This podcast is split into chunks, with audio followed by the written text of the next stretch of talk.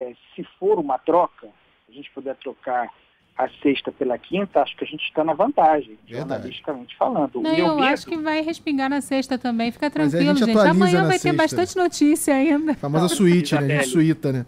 O meu medo é que a gente que a gente ache que estamos trocando um dia por outro e na verdade nós estejamos ganhando um segundo, né? Que amanhã venha mais coisa ainda. Então, é, é prudência, prudência nessa hora. É, tudo indica que teremos um longo final de semana pela frente, Lacerda e Isabelle. É, sobre, o, sobre o caso aí, Fabrício Queiroz, eu ouvi com muita atenção o advogado, um advogado experiente, um ponto, é, eu dou razão a ele. Eu acho que para a segurança do Queiroz, para a segurança da investigação, para o melhor andamento da investigação, que é de interesse público, de interesse da nação, é, melhor seria que o Queiroz ficasse no BEP, no batalhão, no, na, na, no sistema prisional específico para policiais.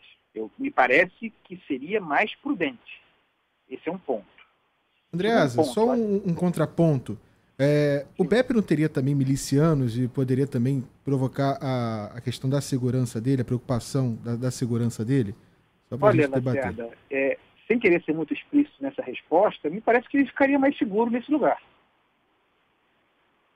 Achei Se é que... que você me entende. Entendo, entendo. Mas, mas eu não quero ser, não quero ser mais explícito é, do que isso nesse momento. É, mas o ponto, o, o ponto ao qual eu gostaria de, de chegar aqui, e aí para discordar do advogado numa outra questão, é, já está admitido por Fabrício Queiroz a existência do esquema de rachadinha no gabinete de Flávio Bolsonaro.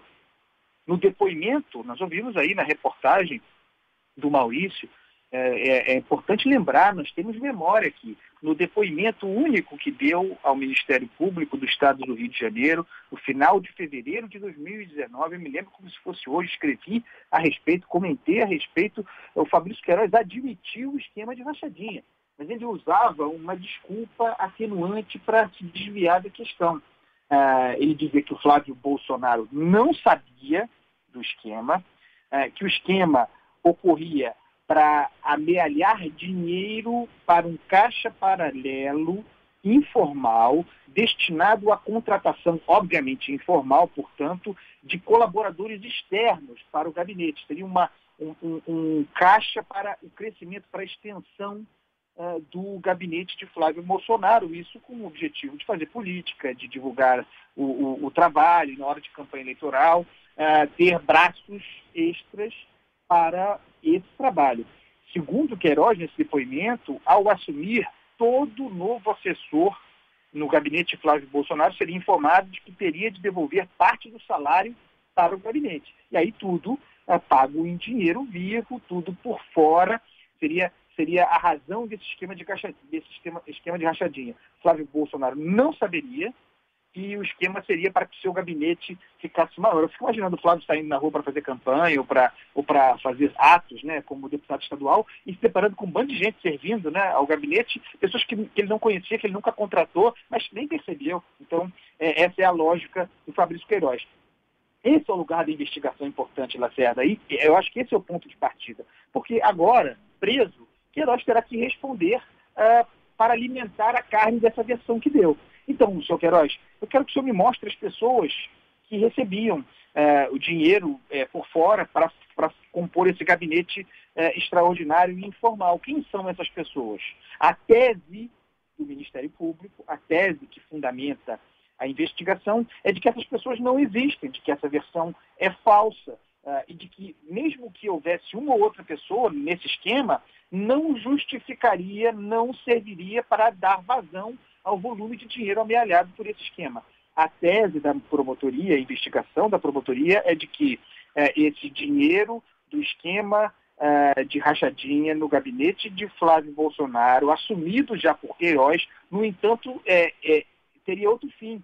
Seria lavado num segundo esquema, dinheiro lavado segundo o Ministério Público, segundo a investigação, lavado por Flávio Bolsonaro, por meio, por exemplo, da loja de chocolate, mas, sobretudo, fundamentalmente, é, na operação imobiliária, compra e venda de imóveis. Essa é a linha principal da investigação. E aí, Lacerda, só para complementar, a prisão de uh, Fabrício Queiroz é preventiva. Como nós sabemos, e eu falo sobre, sempre sobre isso, muito, muito preocupado no, na garantia dos direitos individuais, esse recurso foi muito paralisado recentemente, tudo na Lava Jato é desvirtuado mesmo.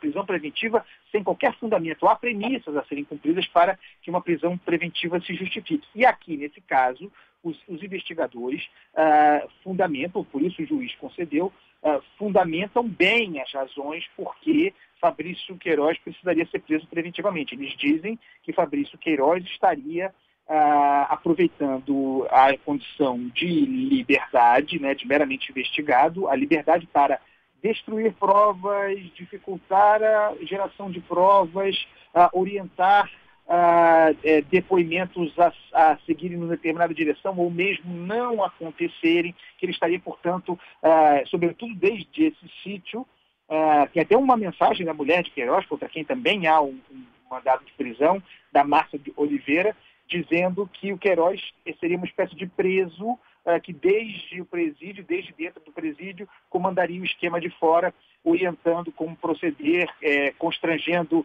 possíveis depoentes na investigação. Essa seria a razão, me parece bem fundamentada, para a prisão preventiva de Queiroz, pessoal. Carlos Andreas, amanhã mais cedo, 7h40 da manhã, Opa. junto com o Taigias e também a nossa reportagem na programação nacional. Depois vai ter mais um espaço na sua coluna é, Tem Método. No Jornal Band News Rio, primeira edição, amanhã vai ter assunto para comentar, para analisar. Quero ver dormir hoje, hein, Andreasa? Não, vou dormir, meu filho.